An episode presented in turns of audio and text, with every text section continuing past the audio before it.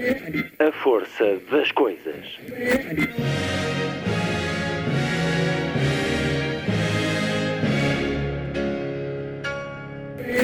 Welcome to the 109th last night of the proms.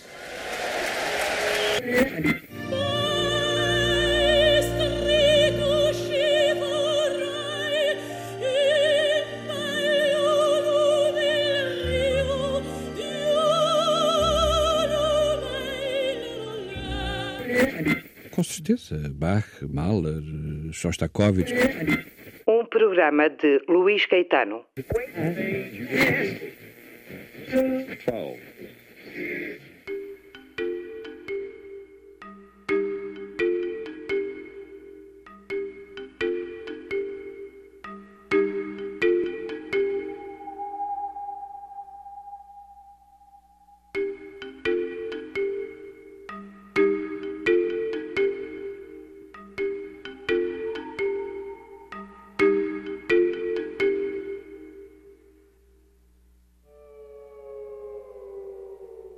A emissão de hoje regressa ao Fólio, Festival Literário Internacional de Óbidos. Converso já a seguir com o Prémio Nobel da Literatura, de quem li muito jovem o romance Os Intérpretes, o nigeriano Wole Soyinka. 88 anos, publicou o seu terceiro romance em 2020, Crónicas do Lugar do Povo Mais Feliz da Terra. Chegou às livrarias portuguesas com a chancela Livros do Brasil. É um retrato complexo e irónico da Nigéria de hoje, por entre a corrupção, a herança pós-colonial, a estupidez e a maldade dos seres humanos. Wole Soyinka, Prémio Nobel da Literatura em 1986. A Academia destacou a sua perspectiva cultural ampla e com segundos sentidos poéticos que prescruta o drama da existência. Wole Soyinka é um aclamado dramaturgo e poeta.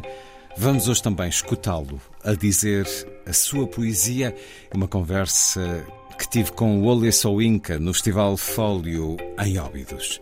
Festival que tinha por tema o poder e a mesa de encerramento falou da palavra na relação com o poder. Aí conversei com José Pacheco Pereira e a norte-americana Nadine Strawson sobre isso mesmo, a palavra, o poder da palavra. Nadine Strawson, o nome marcante na defesa das liberdades civis nos Estados Unidos, presidiu a American Civil Liberties Union. José Pacheco Pereira, um pensador da atualidade, historiador, uma das vozes mais livres do nosso país. O programa termina, como sempre, com o Lilliput, o pequeno grande mundo dos livros, para os mais novos aqui percorrido por Sandy Gageiro. Sábado, 4 de fevereiro. Muito boa tarde. Esta é a força das coisas.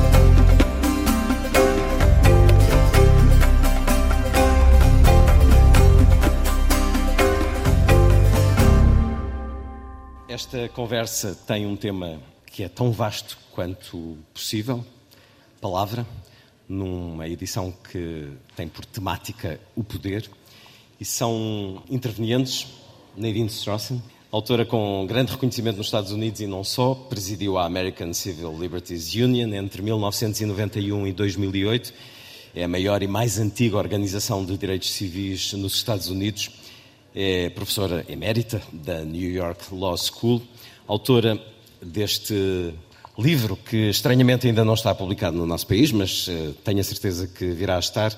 Why We Should Resist It with Free Speech, Not Censorship. Hate é o, o título geral, ódio, uh, porque é que devemos resistir-lhe com a liberdade de expressão e não com censura. José Pacheco Pereira, um currículo vasto na vida política e na intervenção cívica, é há muito comentador eh, da atualidade política e não só. É um recoletor e guardião da memória física, nomeadamente daquela que foi impressa. Vou começar por ler breves palavras do neurocientista italiano Lamberto Maffei neste livro, O Elogio da Palavra, para enquadrarmos um pouco aquilo que é a temática desta conversa. A palavra, Quando vou a um museu e alguém me descreve um quadro e me fala da vida do artista, vejo o quadro de maneira diferente. As palavras ensinaram-me a ver. O grande armazém do ver é feito de palavras. Sou levado a pensar que quem tem mais palavras vê mais. As palavras são a minha memória, a minha narrativa. Sou feito de palavras, porventura silenciosas. O pouco que sei são palavras, cadeias de acontecimentos que regressam na sua sequência, não apenas gramatical e sintática, mas na lógica racional ou irracional da recordação e me refazem o mundo e me narram de novo. De resto, o milagre da evolução gerou as palavras para que o homem possa narrar, para que na sucessão das gerações não se perca o património das experiências vividas. Que seria do homem sem as palavras? É pelas palavras que somos civilização, é pelo seu uso no diálogo que nos damos a conhecer e nos construímos com o outro, no debate de ideias. A sua aplicação na escrita e o seu usufruto na leitura tornam-nos cidadãos de pleno direito, cidadãos críticos, informados. Somos todos de gerações que assumiram como verdadeira a máxima de que uma imagem pode valer por mil palavras mas vivemos tempos agora em que é quase certo que essa imagem tenha sido adulterada e há uma grande percentagem de pessoas cujo domínio está longe de chegar às mil palavras. A poesia, que será provavelmente a arte suprema da palavra, a boa poesia, tem vários exemplos de reflexão sobre ela. Alguém que me faz muita falta e que esteve no fólio o ano passado e nos deixou, entretanto, a poetisa Ana Luísa Amaral, gostava de citar estes versos de Emily Dickinson. Há uma palavra que empunha uma espada, pode trespassar um homem armado. Também Eugênio de Andrade lhes sublinhou a força e o poder e igualmente a fragilidade. Num poema justamente intitulado As Palavras. São como um cristal as palavras. Algumas, um punhal, um incêndio. Outras, orvalho apenas. Lorenzo Milani, pedagogo e defensor da liberdade de consciência, dizia que enquanto houver uma pessoa que sabe duas mil palavras e outra que sabe duzentas, esta será oprimida pela primeira. Mas Trump e Bolsonaro, cujos vocabulários são reduzidíssimos, conquistaram o poder de grandes nações. Talvez com apenas 200 palavras repetidas milhares de vezes através das redes digitais. Aliás, Donald Trump agradeceu ao Twitter a sua eleição. Nos anos 80, Italo Calvino falava já de uma epidemia que estava a atingir a humanidade na faculdade que mais a caracteriza, o uso da palavra. E estava ainda há muitos anos, alguns anos, da digitalização da sociedade e de um evidente processo de empobrecimento da linguagem. Nós temos tido no nosso país um pequeno concurso organizado pela Porta Editora sobre a palavra do ano e nos últimos anos, as palavras eleitas têm sido algo como vuvuzela, esmiuçar, entroicado ou geringonça. Isto também diz muito sobre as palavras que nos estão a dominar. Pacheco Pereira, na mais recente crónica no Jornal Público, relata o encontro com um conjunto de panfletos de há mais ou menos 100 anos e o fascínio de ler palavras e saberes que, entretanto, caíram no esquecimento ou em desuso. O poder da palavra costumava implicar que ela fosse pensada, articulada, legitimada. Churchill conheceu bem esse poder. Com as redes sociais já não é assim. E as redes sociais dominam boa parte da nossa vida, da ação política e social dos países. Elas são o palco, o meio por excelência, para o discurso de ódio, impulsivo ou planeado e muitas vezes baseado em notícias falsas, a ponto da expressão fake news se ter trivializado no nosso vocabulário. É possível controlar isso? Deve-se controlar isso? A ideia de controle da internet é habitualmente associada à censura e a regimes repressivos. Mas é por essa falta de controle que muitos extremistas estão a ascender ao poder. Nadine Strossen, o seu livro mais recente, tem este título: Hate, ódio, porque devemos resistir-lhe com liberdade de expressão e não com censura. Na sua opinião, qualquer tipo de limitação ao que acontece na internet, nas redes sociais, é uma forma de censura? Thank you so much for that fantastic introduction, Luis, and I'm delighted to be at this really important panel and sharing the podium with Jose.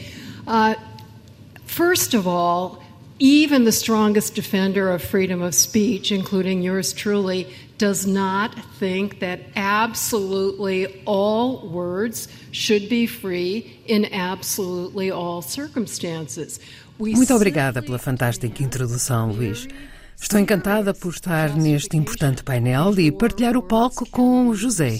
Antes de tudo, mesmo os maiores defensores da liberdade de expressão, incluindo eu, não acham que todas as palavras devem ser proferidas livremente em qualquer circunstância. Apenas exigimos uma justificação muito séria antes de proibir as palavras. Tem de haver uma relação causa e efeito muito direta entre o discurso e algum efeito nocivo eminente que aconteça devido ao discurso. And this is true under not only First Amendment law in the United States, but interestingly enough, also under United Nations free speech law, which applies to vir- virtually every country in the world. We are free speech supporters, um, strong supporters, disagree with others, is we're not willing to give more latitude toward whether it be government or whether it be the tech titans, who's ever making the decision, to have more discretion to say, well, that speech might indirectly, speculatively, at some future point, lead to harm. Or, worse yet, I absolutely disapprove of that idea.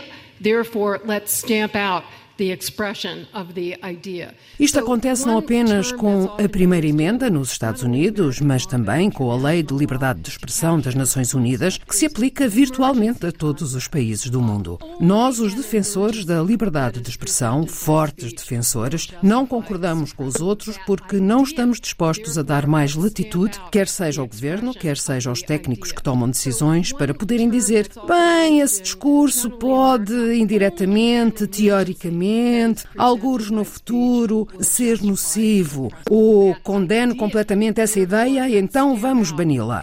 Uma palavra que é muitas vezes usada não apenas na lei americana, mas também no direito internacional para aproveitar este conceito é a urgência. Apenas uma emergência apresentada pelo discurso poderá justificar a sua supressão.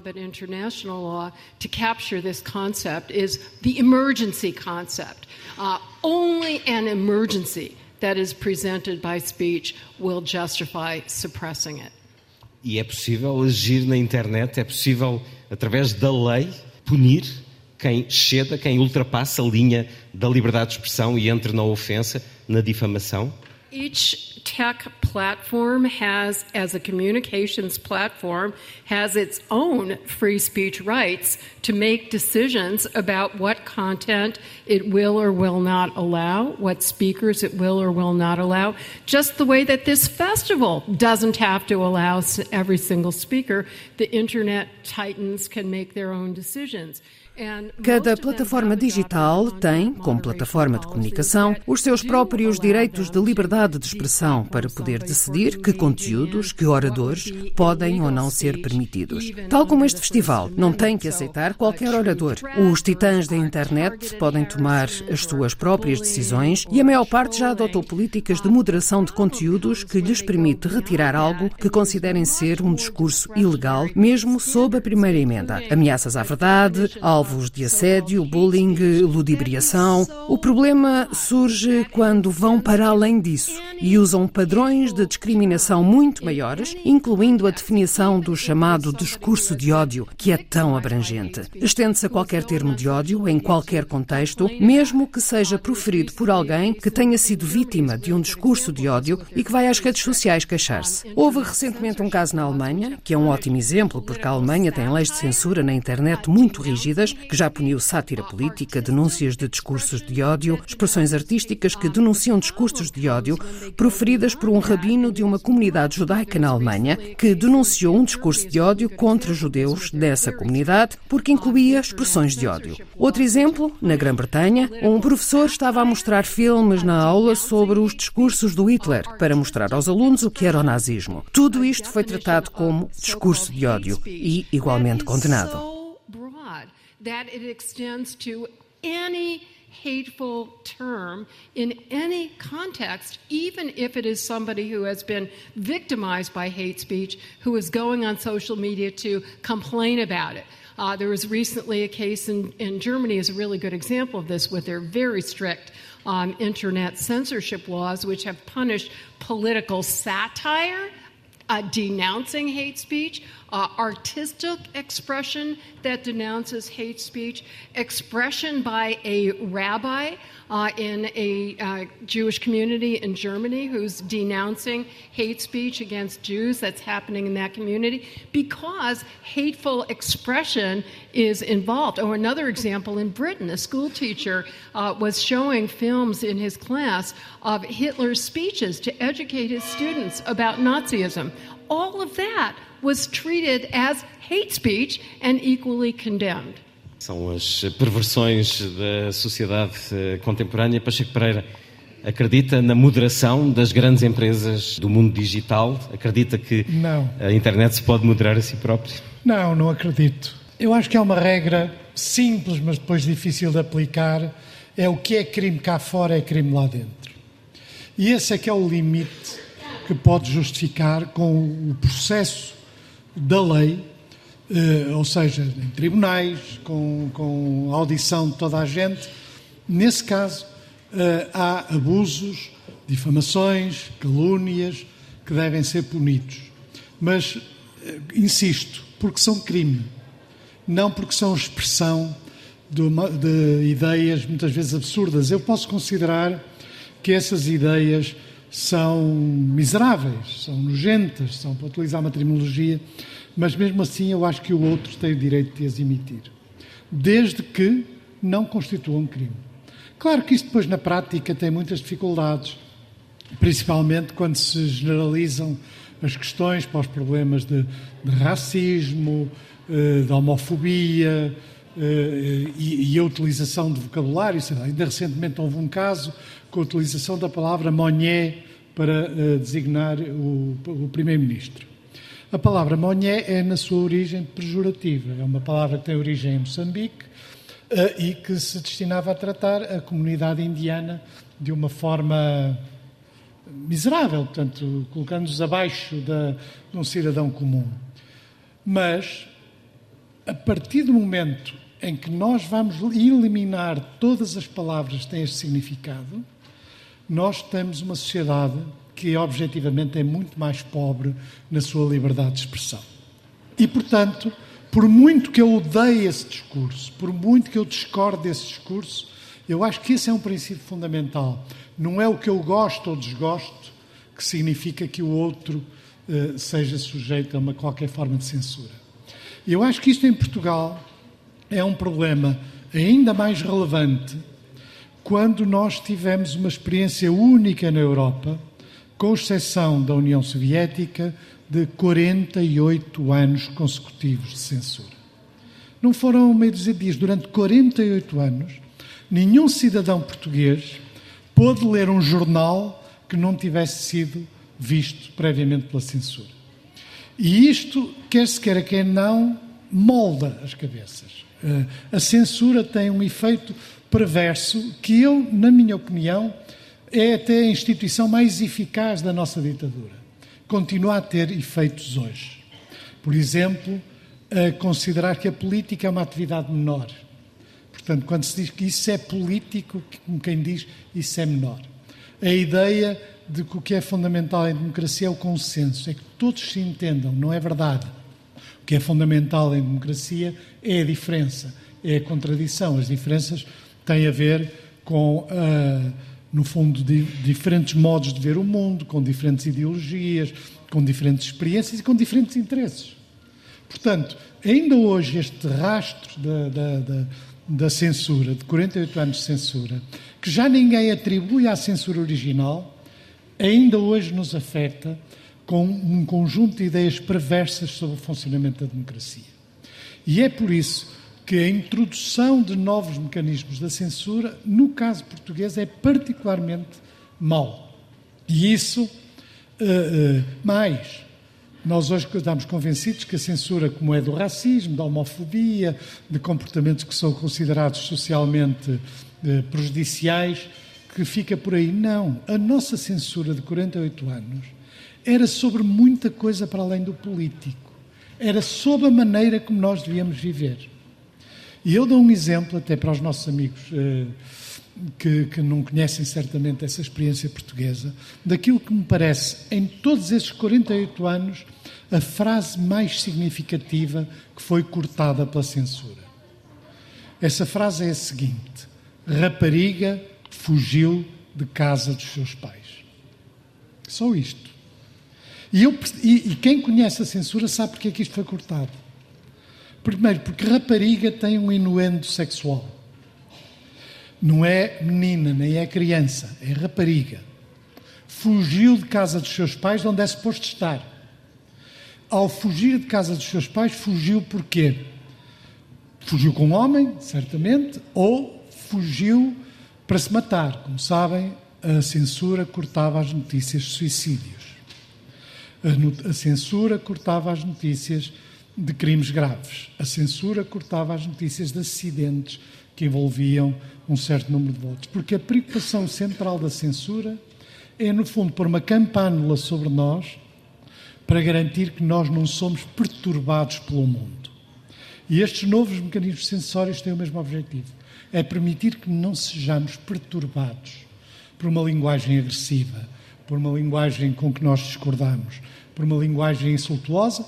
Insisto, se violar a lei é crime. Não violando a lei, e a lei não pode ser restritiva ao ponto de impedir que as pessoas digam coisas que eu considero miseráveis, mas que têm todo o direito de dizer. Rapariga fugiu de casa seria certamente inconveniente, a expressão que utiliza na exposição que a efêmera tem levado a vários lugares do país, proibido por inconveniente. Na sua opinião, a palavra censura, quando nos referimos à moderação do mundo digital, está a ser usada corretamente? Está, vá lá ver. Eh, eu, quando, quando eu falo sobre a censura do Estado Novo, as pessoas dizem, ah, mas hoje também há censura. E eu digo logo, não é a mesma coisa.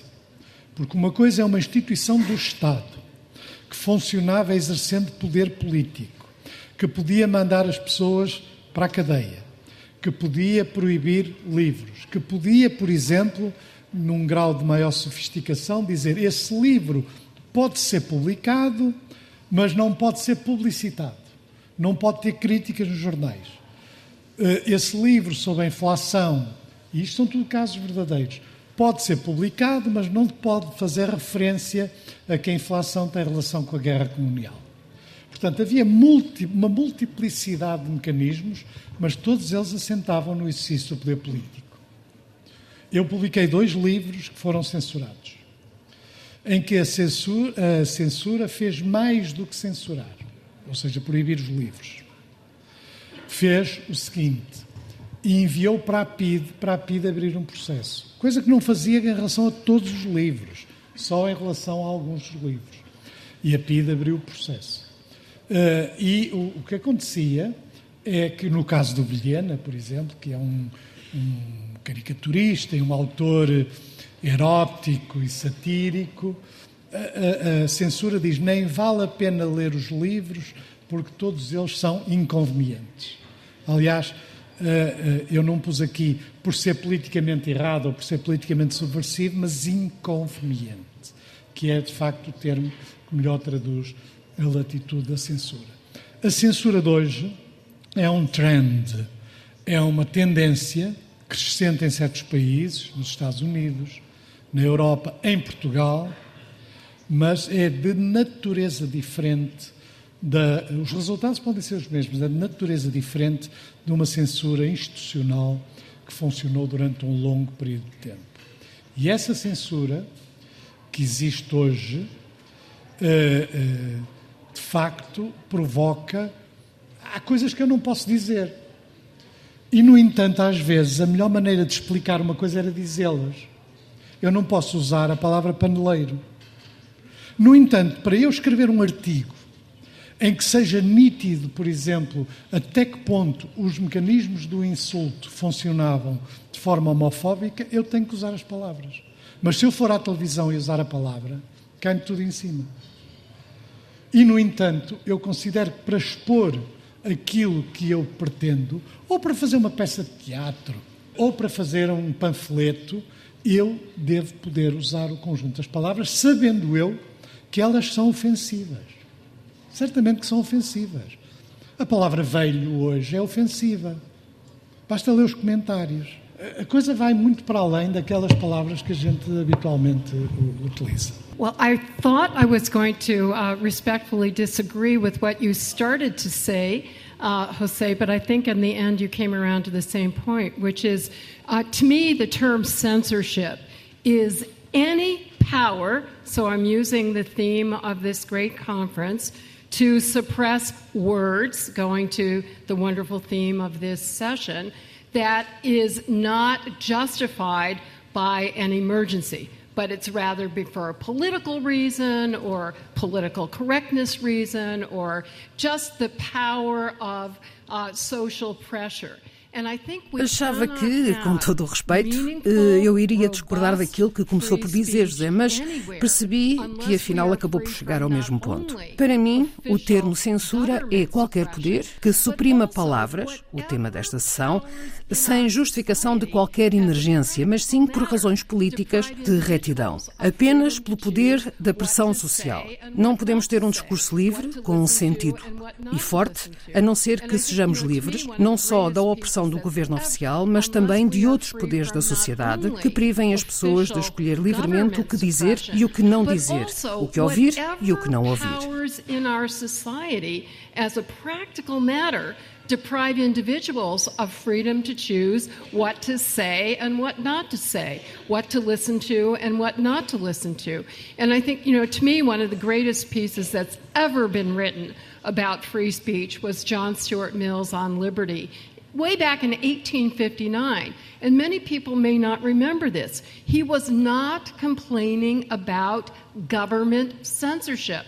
The whole pro free speech anti censorship tract was aimed at social pressure and peer pressure. So we talk today about cancel culture, but it is something that goes way back. We human beings are pressured into silencing certain ideas from uh, silence from exploring certain thoughts because we are afraid of what society Um dos maiores ensaios que alguma vez foi escrito sobre liberdade de expressão foi o de John Stuart Mill, A Liberdade. Voltando a 1859, muitas pessoas podem não se lembrar disto, ele não estava a queixar-se da censura do governo. Toda a prática pró-discurso livre, anti-censura, tinha como objetivo a pressão social e a pura pressão. Falamos hoje sobre a cultura do cancelamento, mas é algo que vai muito atrás. Nós, seres humanos, somos pressionados a calar certas ideias, certos pensamentos, porque temos medo do que a sociedade nos pode fazer. Concordo que o poder do governo de nos prender é particularmente arrepiante, mas nos Estados Unidos, por exemplo, as sondagens mostram que uma grande maioria de todas as fações políticas, de todos os grupos demográficos, praticam muito a autocensura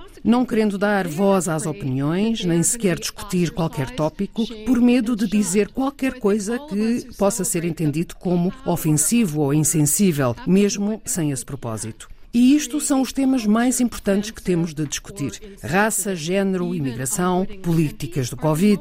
E quando perguntamos às pessoas porque têm medo de expressar as suas ideias, não dizem porque acho que o governo me vai processar. Têm medo de ser ostracizados, envergonhados, afastados. Todos nós que celebramos o poder das palavras temos de fazer tudo o que conseguirmos para criar uma cultura de liberdade de expressão. Noutro painel, David Badial falou tão assertivamente em como podemos perceber porque as pessoas têm medo de fazer piadas, de dizer o que quer que seja que os possa submeter a ataques retaliatórios. Mas temos que superar essa cultura do medo, quer seja medo de ser fisicamente atacado, quer seja de ser socialmente ostracizado. That might subject them to retaliatory attacks. But somehow we have to overcome that culture of fear, whether it's fear of being physically attacked or fear of being socially ostracized. Bom, há uma razão para que eu não considere que a expressão havia censura, mas agora também há, não deva ter uma resposta com alguma dureza.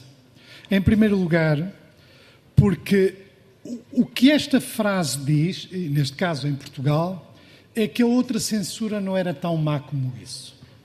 No fundo, quem fala assim sobre a censura, de um modo geral, diminui o papel da censura institucionalizada pelo Estado. E isso faz parte de um conjunto de discussões destinadas, no fundo, a diminuir o peso de uma longa ditadura que nós tivemos. E, portanto, uma coisa é a censura resultada da pressão social, sem dúvida que grande parte da censura dos dias de hoje resulta de mecanismos de pressão social a que depois os governantes respondem eh, com alguma facilidade, porque no fundo também não estão muito interessados eh, num, em free speech. Mas na verdade há uma enorme diferença entre uma censura institucionalizada holística que abrangia o conjunto da sociedade, para o qual não, não havia necessariamente pressão social. Eh, eh, ela não era apoiada por nenhum movimento particular, pelo contrário, as pessoas queriam ler eh, sem censura. Preciso ver, por exemplo, eu dou um exemplo. A censura proibia as críticas aos árbitros de futebol. Com que mecanismo? Quem critica a autoridade dentro do jogo vai criticar o professor doutor António de Oliveira Salazar. O mecanismo era este. Não havia necessariamente, socialmente, uma grande pressão para que não se criticasse os árbitros de futebol. Pelo contrário, quando nós analisamos como é que as pessoas, de alguma maneira, escapavam deste mecanismo da censura, a pressão social, se existisse, era para a liberdade de expressão. Não era no sentido da censura. Hoje, eu estou de acordo que hoje o problema é de outra natureza. E essa outra natureza é que há um fenómeno de radicalização da vida política que se traduz, entre outras coisas, por mecanismos sensórios. E esse processo de radicalização, nos Estados Unidos com Trump, no Brasil com Bolsonaro e com a aparição de uma extrema-direita muito agressiva na Europa, esse fenómeno de radicalização acaba por, de facto, traduzir pressões sociais no sentido de que haja censura.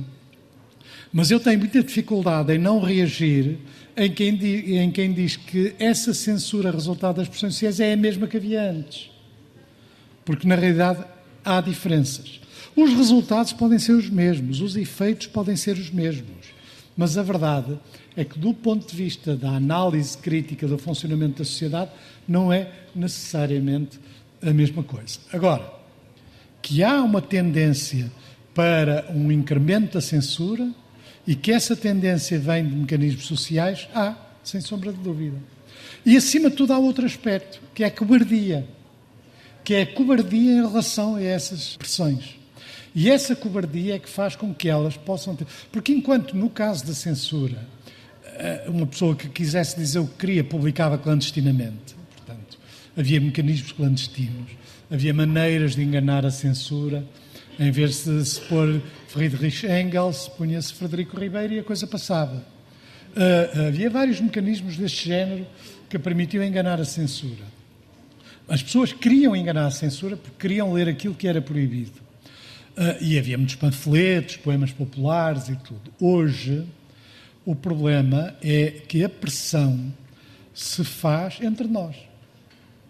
A pressão faz-se entre nós. Eu já utilizei aqui duas palavras que criam incomodidade. Eu não tenho dúvida nenhuma que criam incomodidade.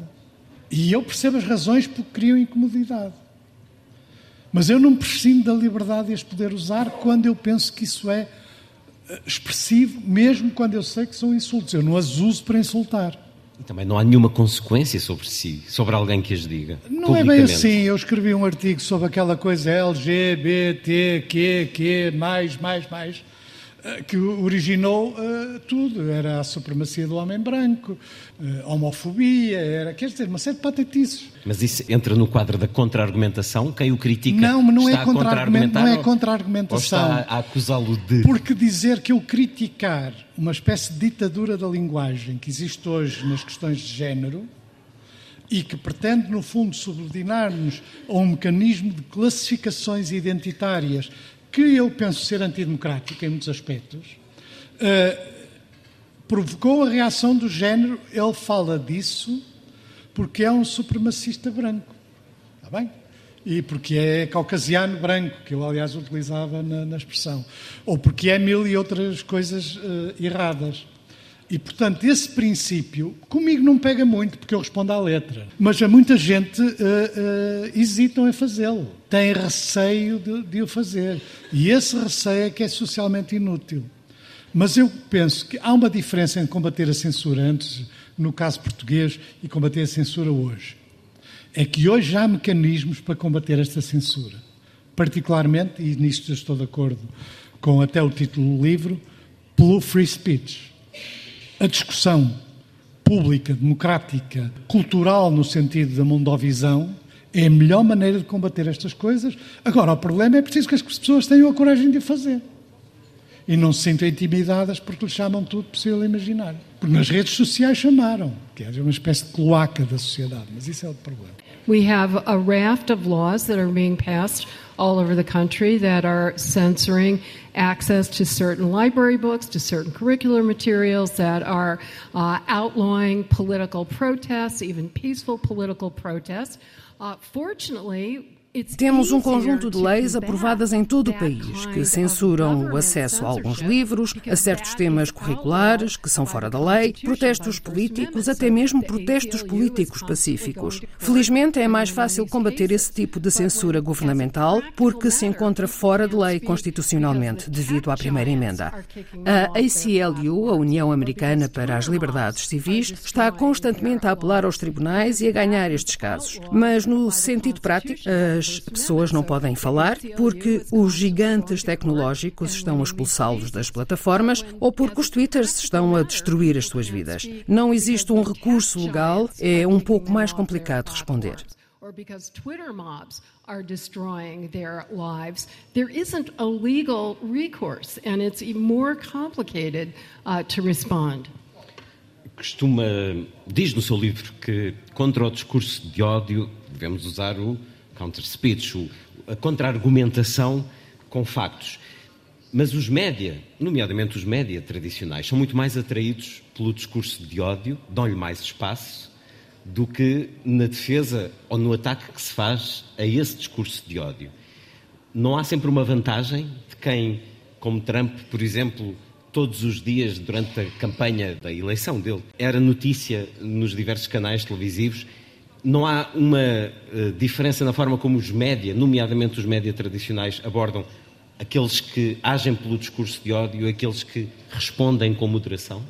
I defend freedom of the press for the media, even though I often disagree with how the press uses that power. So I think in uh, English we have this phrase if it bleeds, it leads. In other words, bad news tends to get more airplay, disproportionate airplay to good news. If you analyze the content of online speech, Eu defendo a liberdade de imprensa ou dos média, mesmo que muitas vezes discorde da maneira como a imprensa usa esse poder. Em inglês temos um ditado: se sangra, leva a.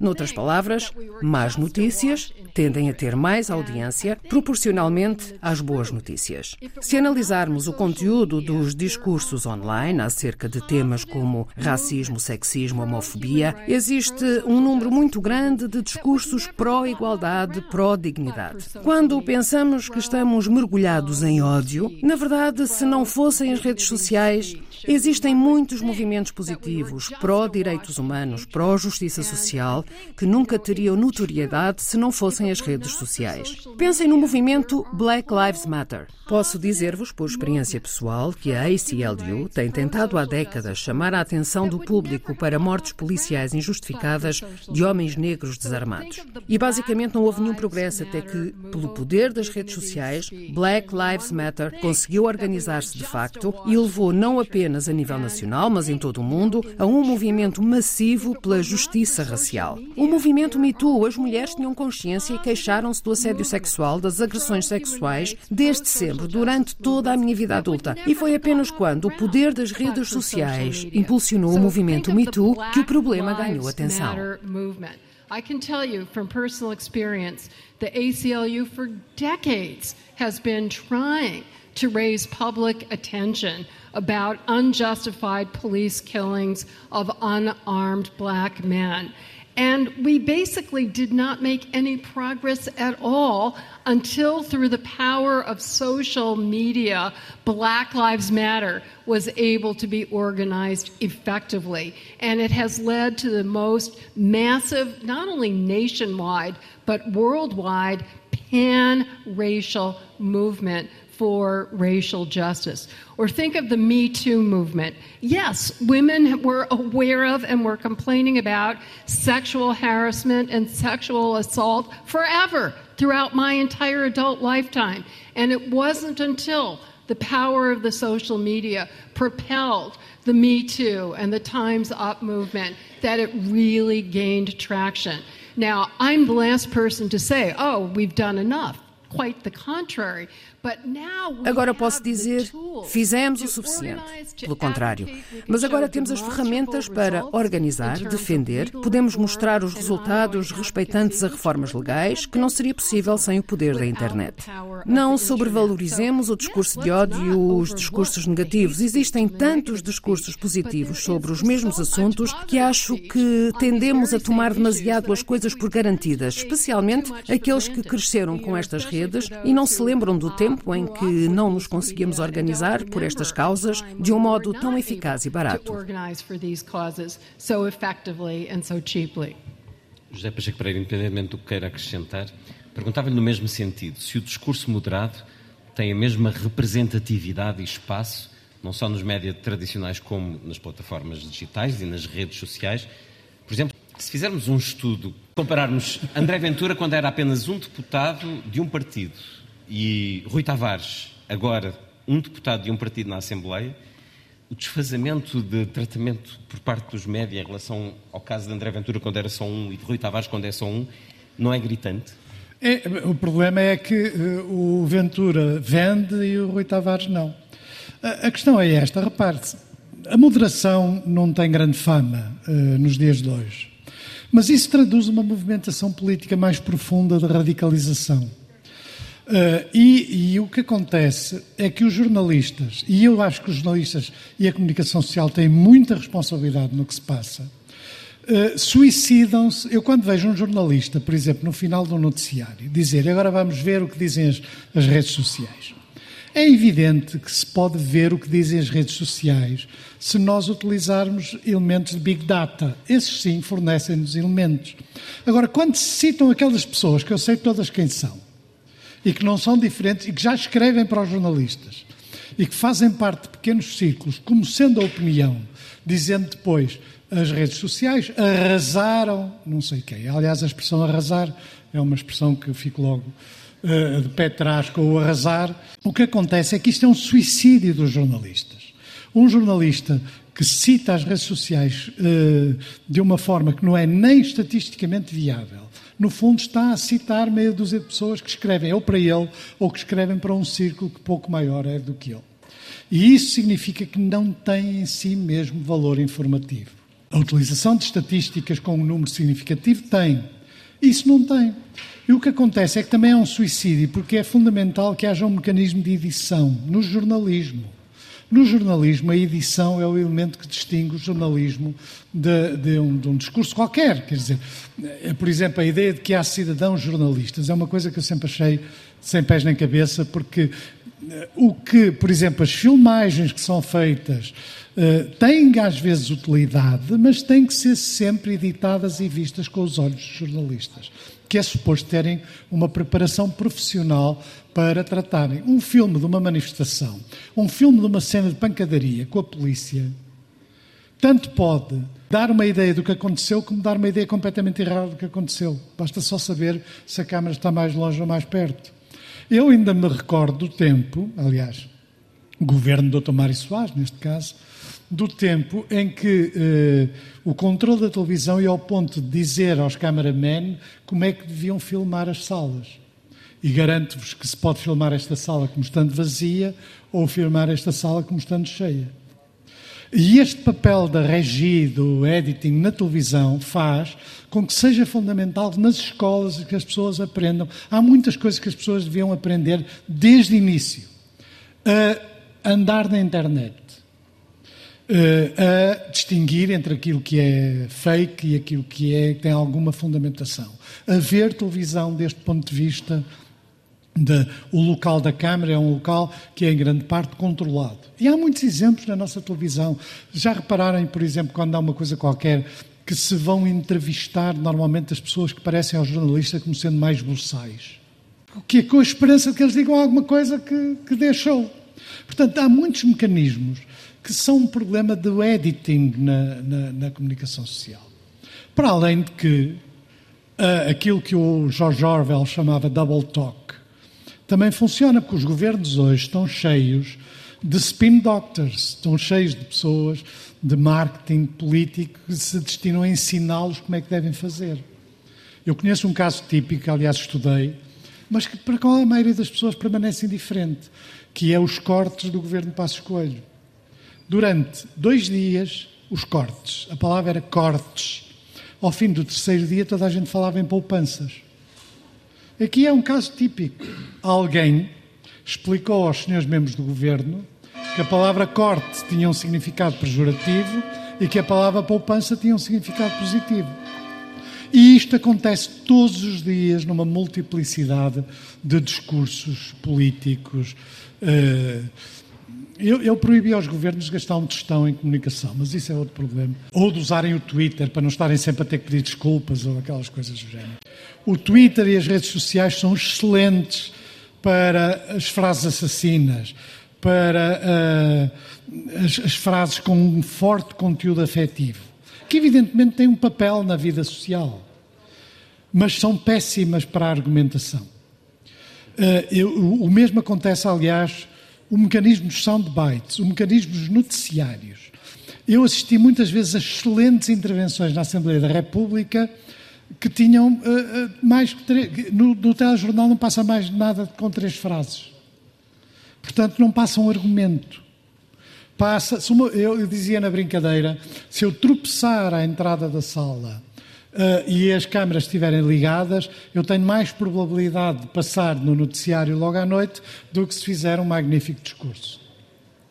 E isto é rigorosamente verdade, como aliás toda a gente percebe que é. Portanto, uh, uh, um dos aspectos da radicalização da vida política é a perda de papel e de importância, em grande parte resultado da espetacularização dos média do discurso racional do debate racional, do debate argumentativo, a favor de mil e um mecanismos uh, uh, mais ou menos uh, espetaculares ou engraçadísticos, que é também uma substituição da, da, do. É mais fácil fazer um programa de humor sobre a política do que fazer um programa sério sobre a política, porque há, há um mecanismo do engraçadismo que dá, que dá audiências. Estes mecanismos dão audiências, eu percebo que têm audiências. Mas a verdade é que a crise do discurso racional e do discurso argumentativo é péssima para a democracia. A democracia não é um regime natural. O regime natural é nós andarmos a comer todos uns aos outros. Não é um regime natural. É um regime artificial que depende da vontade das pessoas, que depende desde o período, desde o iluminismo, depende da vontade das pessoas, depende de uma atitude cultural. E o que nós assistimos hoje é uma crise interior das democracias, em grande parte não por causa do confronto com as ditaduras, mas por causa da crise interna dos mecanismos democráticos, resultado da perda de valor do discurso racional, da perda da moderação, da perda de uma narrativa que tenha duas partes e não apenas uma, uma contra a outra. Portanto, Uh, isso, para mim, é uma grande preocupação. Portanto, o problema do, do free speech é fundamental, porque sem ele não há confronto. Não há confronto. O que nós precisamos é de mais confronto. Agora, esse confronto tem que ter condições para ser ouvido. Não pode ser deixado às três da manhã. É? E esse confronto, eu, por exemplo, tenho imensa pena de não discutir com o Ventura. Tenho imensa pena. Porque eu sei muito bem o que é que dizia o Ventura. E, e não é um problema de amabilidades ou de menos amabilidades. É um problema de saber de onde dói. Mas a discussão tem que ter parâmetros convencionais. Podemos às vezes estar a discutir com alguém que não responde ou que repete até ao infinito as mesmas razões. Neste caso, discutir de um lado e do outro, ouvir dois lados, qual é a sua opinião sobre o silenciamento dos média russos que a União Europeia tomou? A agência Sputnik, o Russia é, Today, é errado, tem é alguma errado, lógica? É errado, não há problema então, nenhum. Então, porquê é que o fizeram? Porque, pergunta à União Europeia, eu também. Quer é dizer, nós somos todos União Europeia. Não, está bem, mas somos todos União Europeia, mas é uma decisão inaceitável. Porque é uma decisão de censura semelhante àquela que os russos fazem dentro Mais da do que casa. inaceitável é estúpida porque não tem absoluta consequência Claro, em termos é, de quem vantagem. É que, quem é que vendo aquelas televisões ou vendo aquela argumentação muda de ideias em relação ao que acontece na Ucrânia? Eu duvido, talvez meia dúzia de pessoas. As mesmas já estavam predispostas a mudar. Não há razão nenhuma para que a gente não ouça os argumentos, que não são argumentos, na maioria dos casos são, são petições de princípio, transmitidas para a propaganda russa. O que é que diz a propaganda russa? É que deitou abaixo um prédio, mas nesse prédio estava uma unidade dos serviços de informação da, da Ucrânia. Na realidade, continuamos a escutar os argumentos. Pode estar. Não, a, a, ideia é esta. Eu também não tenho dúvida nenhuma que nós não temos informação sobre o que acontece do lado ucraniano. E devíamos ter muito mais. Uh, não tenho dúvida nenhuma que há uh, uh, violações e crimes de guerra do lado ucraniano.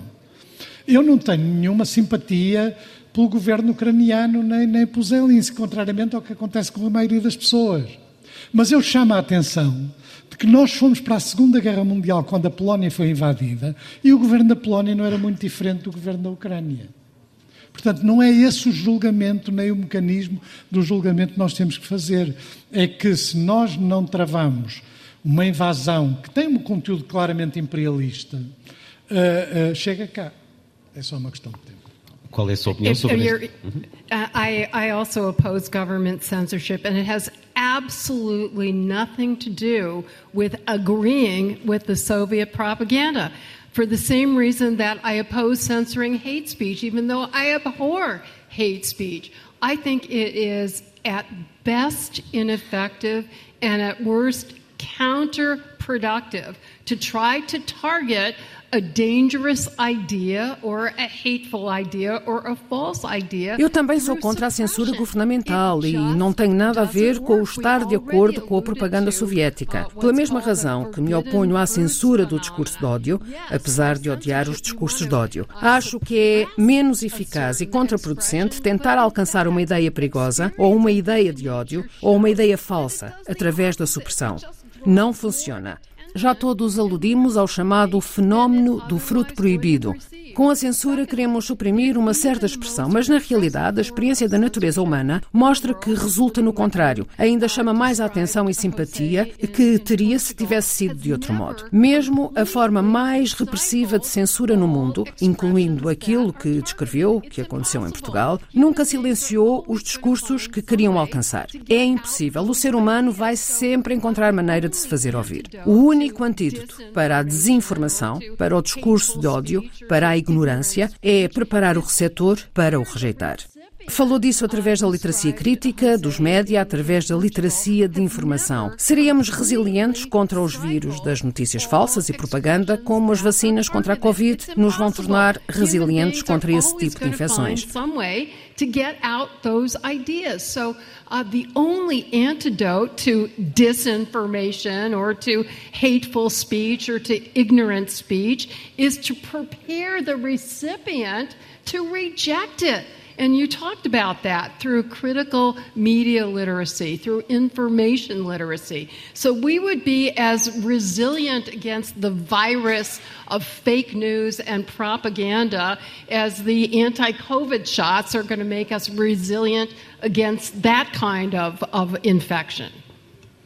Já referiu Nadine Strossen, para além da autocensura, essa que a cada um diz respeito, mas que cada vez se afirma mais, as questões woke e a cultura de cancelamento são fenómenos que se sucedem, são cada vez mais generalizados ou são epifenómenos muitas vezes localizados nas universidades, na academia, respeitando as questões de género, de raça? São questões que podem criar brechas na sociedade ou são epifenómenos que os média propagam às vezes excessivamente? Uh, unfortunately, um, although these problems began on campus, they definitely have spread far beyond campus, um, including throughout the business and corporate culture, uh, throughout media, uh, uh journalism, all kinds of institutions that used to be special protectors of free speech in the United States are under assault mostly from Infelizmente, apesar de todos esses problemas terem começado num polo universitário, rapidamente se espalharam, incluindo pela cultura empresarial através dos média, jornalismo, todo o tipo de instituições que costumavam ser os protetores especiais da liberdade de expressão nos Estados Unidos estão sob ataque maioritariamente por parte dos funcionários mais jovens que pressionam para silenciar perspectivas impopulares. Assistimos ao aparecimento de uma indústria de edições não não publicadas nos Estados Unidos. Honestamente, acho que o meu livro não seria publicado agora, mesmo pela imprensa da Universidade de Oxford. Uma das três mais importantes editoras nos Estados Unidos, que publicou durante anos, Mein Kampf, foi sujeita a boicotes e petições por parte dos seus funcionários mais jovens que achavam que não deviam continuar a publicar esse livro. Posso acrescentar, espero que todos percebam, que o livro não era publicado para que as pessoas fossem persuadidas a acreditar na ideologia de Hitler, mas precisamente o oposto para as confrontar com todo o seu horrível potencial. Qualquer livro que parte de uma ortodoxia progressiva, principalmente sobre assuntos como raça e género, acho que há uma espécie de censura abaixo dos radares que vai muito fundo. Há um artigo sobre isto escrito no New York Times recentemente. Os escritores já não escrevem um certo género de livros porque sabem que os agentes não os vão representar se escreverem esses livros. Os agentes sabem que os editores não os vão publicar. Tenho de realçar que no meu país a pressão da censura vem de ambos os lados do espectro político. Há uma pressão enorme do lado direito, dos conservadores, republicanos, e vimos muitas tentativas de banir livros, tendo como alvo livros de ou sobre negros ou pessoas do grupo LGBT, o que é um problema muito sério. Mas o lado esquerdo do espectro tenta banir qualquer coisa que possa ser acusada com apropriação cultural, com a narrativa da supremacia branca, qualquer coisa que use qualquer insulto racial, mesmo que seja um dos livros mais interraciais alguma vez escrito, a Culberry Finn, ou qualquer coisa que vá contra a ortodoxia progressiva mundial sobre temas como imigração. É um problema muito sério que ultrapassa o imaginável. Nunca vamos conseguir medir o grau de censura que os relatórios anacrónicos indicam ser severa. And I do have, you know, I, I hasten to add, I, I always have to make the point that in my country, the censorship pressures come from both ends of the political spectrum. We have enormous amount of pressure from the right side, from conservatives and Republicans, uh, against, and we've seen record amounts of book banning attempts from them, targeting mostly books by or about black people or LGBTQ people. That's a very serious problem. But from the left end of the spectrum, it's anything that can be accused of cultural appropriation, anything that can be accused of the white savior narrative, anything that uses certain racial slurs, even if it's the most one of the most anti-racist books that ever been written, Huckleberry Finn.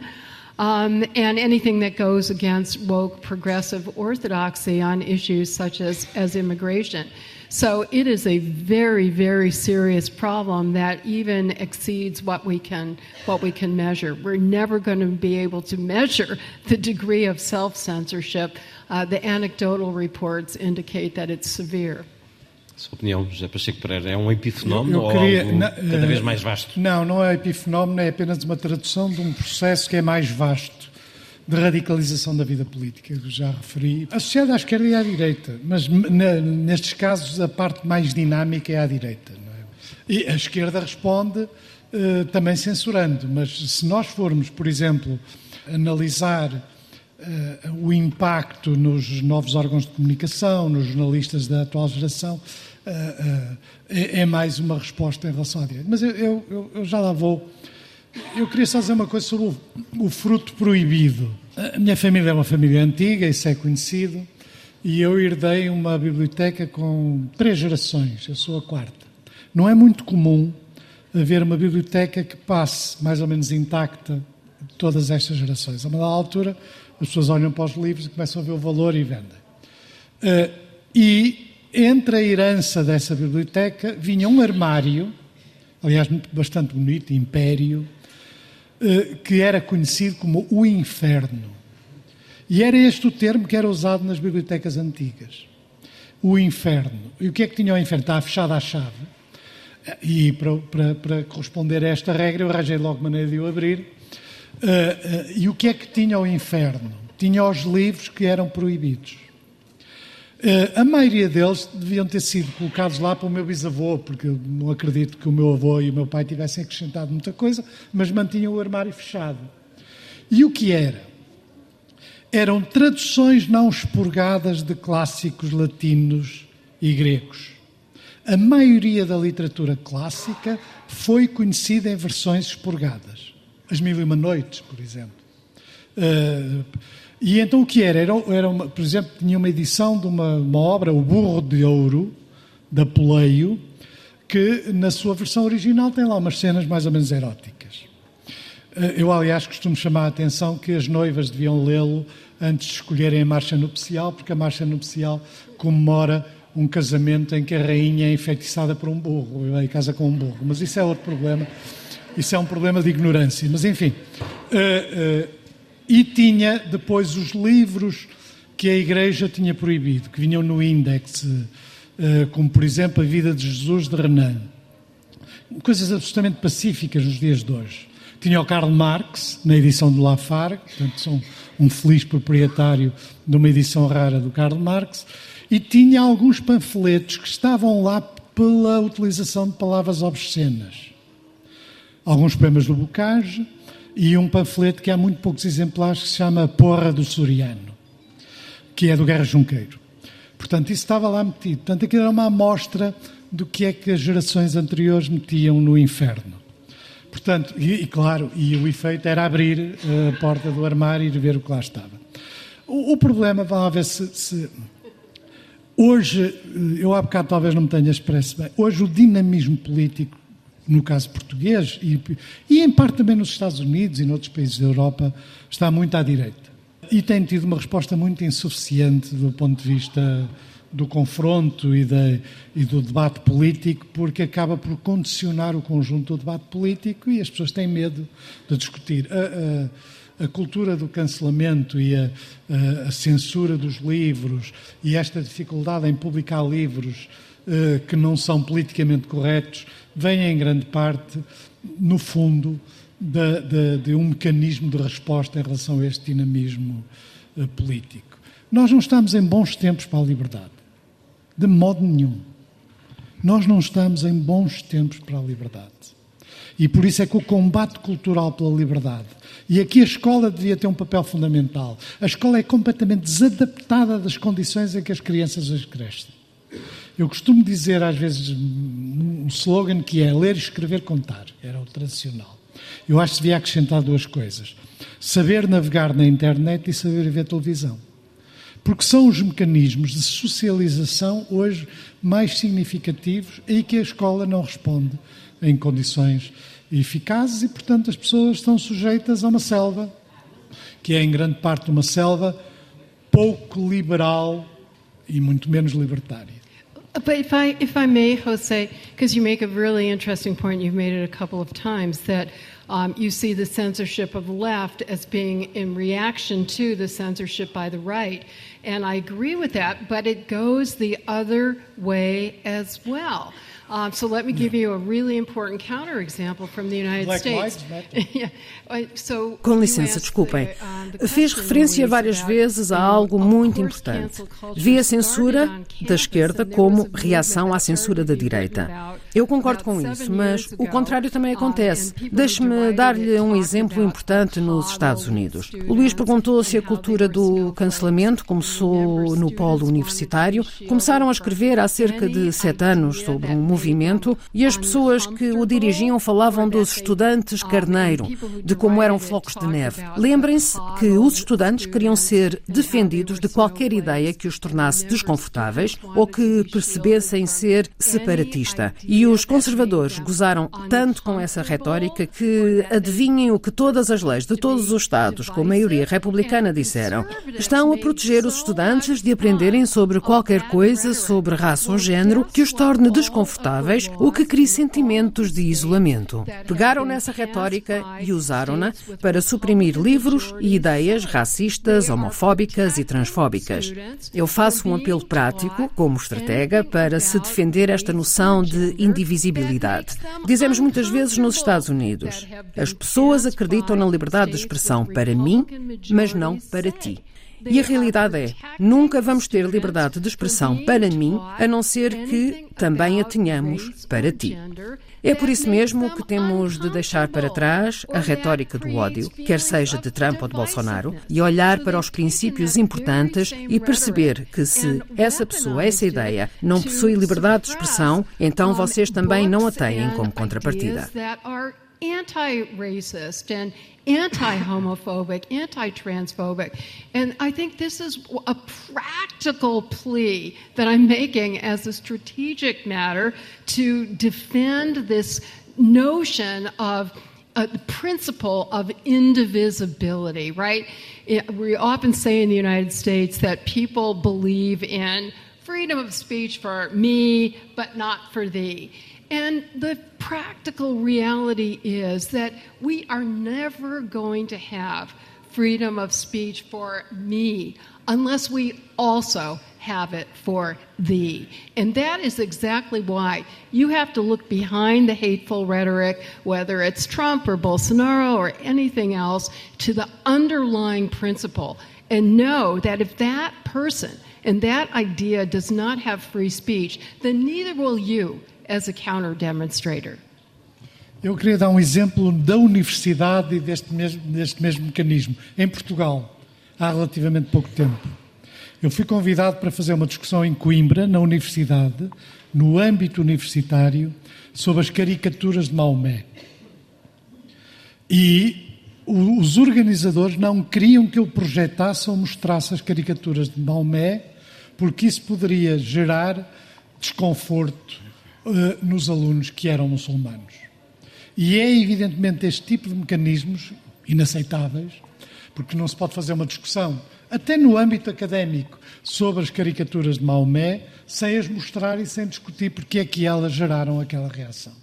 Portanto, isto não é um problema longínquo, é um problema dos nossos dias e é um problema que, de facto, limita a nossa liberdade de expressão. E isso, estou inteiramente de acordo, a, a, limitação da minha liberdade de expressão vem da limitação de, da liberdade daqueles que dizem as coisas que eu acho absurdas. Mas eu não é esse julgamento. Eu cito muitas vezes a primeira emenda, que é de facto um dos grandes, um dos grandes pilares da ideia da liberdade de, de expressão.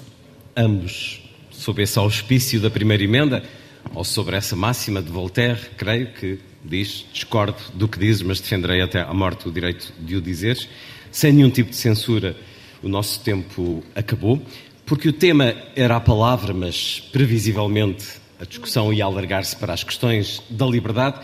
Mas eu uh, vou puxar outra vez ao lado mais poético da palavra, e porque poderíamos ter falado aqui de palavras que são apagadas, que são censuradas, ler uma breve história sobre uma palavra que nasce uma história contada por António Mega Ferreira no livro Itália, Práticas de Viagem, que já li em tempos no meu programa, e que nos fala do poder de sentir o mundo, do poder de sermos sensíveis a ele.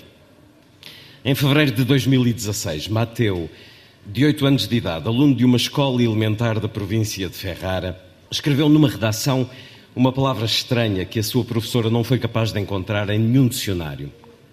Petaloso. Querendo com ela qualificar uma flor com muitas pétalas. Apesar disso, a professora achou a palavra tão bela e sugestiva que depois de assinalar um erro, voltou atrás e resolveu convencer o pequeno Mateu a escrever uma carta para a Academia della Crusca, a veneranda instituição de Florença, que desde o século XVI é a suma autoridade nos assuntos da língua italiana. A resposta não se fez esperar. Três semanas, imagine-se. E era mais do que encorajadora. Os linguistas da Academia consideravam que a palavra não só era bela, como estava perfeitamente composta e que fazia todo o sentido incorporá-la no vocabulário italiano. A única condição era que a palavra fosse tão usada que se pudesse considerar que ela tinha entrado no domínio comum da língua. E a própria Academia se juntou às dezenas de milhares de utilizadores que nas semanas seguintes tornaram, através das redes sociais, o uso de petaloso, um fenómeno de massas. O então primeiro-ministro, Matteo Renzi, juntou-se ao coro dos que saudaram o nascimento de uma palavra nova na língua italiana. E petaloso entrou para os dicionários. Alguma esperança numa conversa com algum pessimismo, mas uh, estamos cá para combater esse pessimismo. Muito obrigado a todos. Foi a conversa de encerramento da última edição do Fólio, o Festival Literário Internacional de Óbidos. A palavra. Tema para a conversa que tive com José Pacheco Pereira e a norte-americana Nadine Strossen. E a seguir, a conversa também no Fólio com o Prémio Nobel da Literatura de 1986, o nigeriano Wole Soyinka.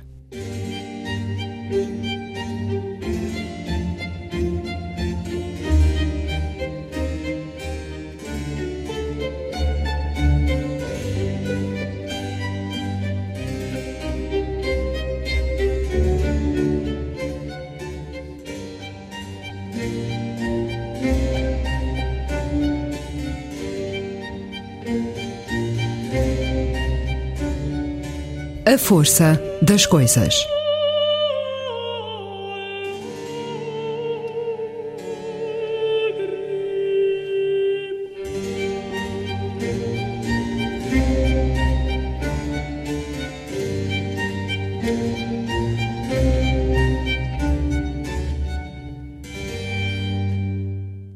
O compositor nigeriano Fela Soande Viveu entre 1905 e 1987, é considerado o nome maior da moderna arte musical nigeriana.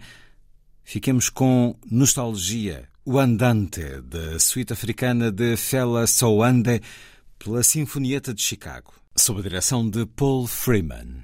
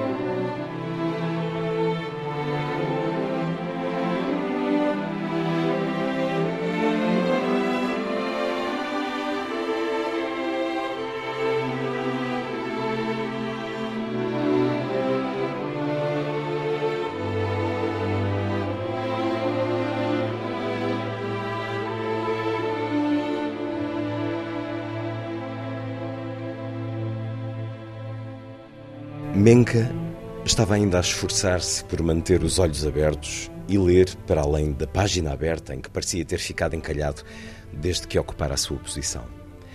Pelo menos aqui podia exercer o seu privilégio como médico, onde outros tinham sido expulsos. Fora uma longa vigília. Estava determinada a encontrar-se presente quando o mais pequeno pestanejar de um olho ao espasmo muscular assinalasse uma renovada afirmação de vida. Cada vez que a cabeça lhe pendia e o acordava de chofre, lançava uma rápida olhadela à cama, na esperança de que Duyol não tivesse acordado, apanhando-o a cabecear. Parecia-lhe já ouvir a constante reprimenda do paciente, a mesma réplica sempre que Menka o alertava que não devia esforçar-se tanto. Médico, cura-te a ti mesmo. Menka sentia-se atrasada em relação a cuidados para além do descanso. Decididamente impunha-se a receita de uma cura a sério se ao menos tudo se limitasse a médico, cura-te a ti mesmo, Menka receava que na realidade a questão fosse médico, conhece-te a ti mesmo. Havia a aparente conversão do seu corpo num campo de batalha para manter os pesadelos à distância, repercussões de sinistras descobertas que haviam de perseguir sempre a sua fé cirúrgica. O prémio só tinha piorado as coisas. A exposição pública, precisamente quando ansiava, almejava o completo anonimato, o melhor prémio imaginável, o dom de desaparecer. E nessa altura, subitamente, um alvoroço. E é um certo de Crónicas do Lugar do Povo Mais Feliz da Terra, romance de Wole Soyinka, Prémio Nobel da Literatura em 1986. O romance acaba de ser publicado com a chancela Livros do Brasil e a tradução de J. Teixeira de Aguilar. Wally Soinka, uma das presenças do fólio em Óbidos. Wally Soinka. Wally Soinka, obrigado por estar na Antena 2. Li um momento deste seu romance, Crónicas do Lugar do Povo Mais Feliz da Terra. Um momento em que um médico quase adormece enquanto vigia o estado de um paciente, porque quer estar ali quando ele voltar a ficar consciente de Os Intérpretes, o seu romance de estreia, em 1965, a este, publicado 50 anos depois, O que mudou em si. Soinka. What has changed has been the, the debacle of expectations, the confidence which I had in a new society, in a vibrant humanity. O que mudou foi que perdi muitas expectativas a confiança que tinha numa nova sociedade, vibrante, unida. Todas essas esperanças caíram por terra. E acho que isso se refletiu, se assim posso dizer, no colorido da minha escrita em tempos mais recentes.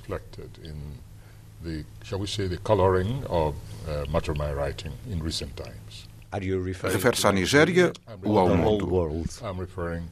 beginning specifically with Nigeria, but I'm afraid also the whole world. That it's getting to a stage where one cannot point to a truly honorable place to live in. Refiro-me em particular à Nigéria, mas receio que também ao mundo inteiro. Estamos a atingir um patamar em que não conseguimos encontrar um país honrado para viver, que possamos apontar como modelo. É um declínio permanente. It's diminishing all the time. E atravessamos um período particularmente difícil no mundo, mas enfim, o mundo nunca deixou de ter guerras, injustiça e indignidade. Quer dizer, o Wallace Soinka que não tem nenhum otimismo sobre o futuro da humanidade? Well, it's a word which I try not, not to, to use. use. yeah, uh, uh, very much so. But I think any objective look at the development of human society and relationship between nations é uma palavra que tento não usar, mas isso advém de qualquer olhar que, com objetividade, deitemos ao evoluir da sociedade, ao relacionamento entre nações e entre os que governam e os que são governados. A atitude da humanidade no seu geral. Veja a crise migratória, o que se está a passar no Mediterrâneo, seres humanos que morrem afogados aos milhares e os que sobrevivem são depois repelidos em todas as costas que atingem. É difícil não concordar com essa grande questão do ideal democrático de quanto mais os cidadãos participarem nas decisões políticas que respeitam às suas vidas, ao seu destino, melhor para a sociedade. As decisões não ficam nas mãos de uns quantos apenas, mas quando Perante os vários casos de desgoverno que encontramos no continente africano, queremos apontar exemplos, propor modelos de outros países. De repente, aparece um Trump que destrói todas as expectativas porque não passa de um buçal. A sorte dos Estados Unidos é terem um sistema de pesos e contrapesos no seu sistema político, algo que a Rússia não tem. Há uma epidemia de bárbaros e de sadismo que parece ser a, sua ideologia a atravessar o mundo de leste a oeste. Por isso eu digo, enfim, ponhamos as coisas desta maneira. Tenho andado com uma disposição muito negativa para com a humanidade.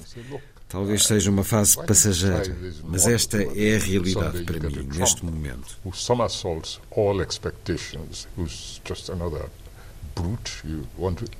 It's it's lucky for the United States, for instance, that uh, they have certain checks and balances, which Russia does not have.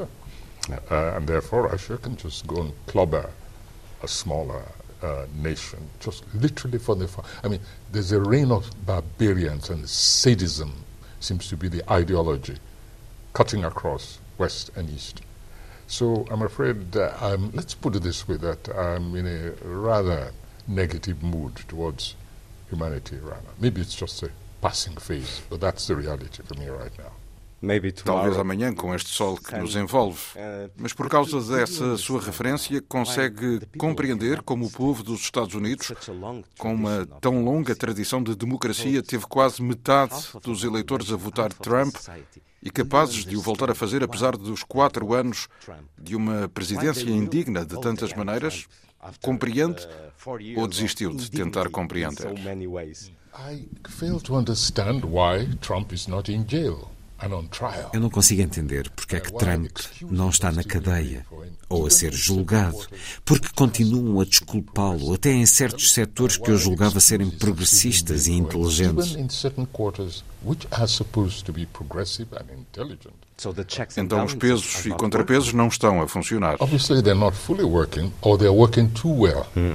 That there's caution on the side of permissiveness, of complacency.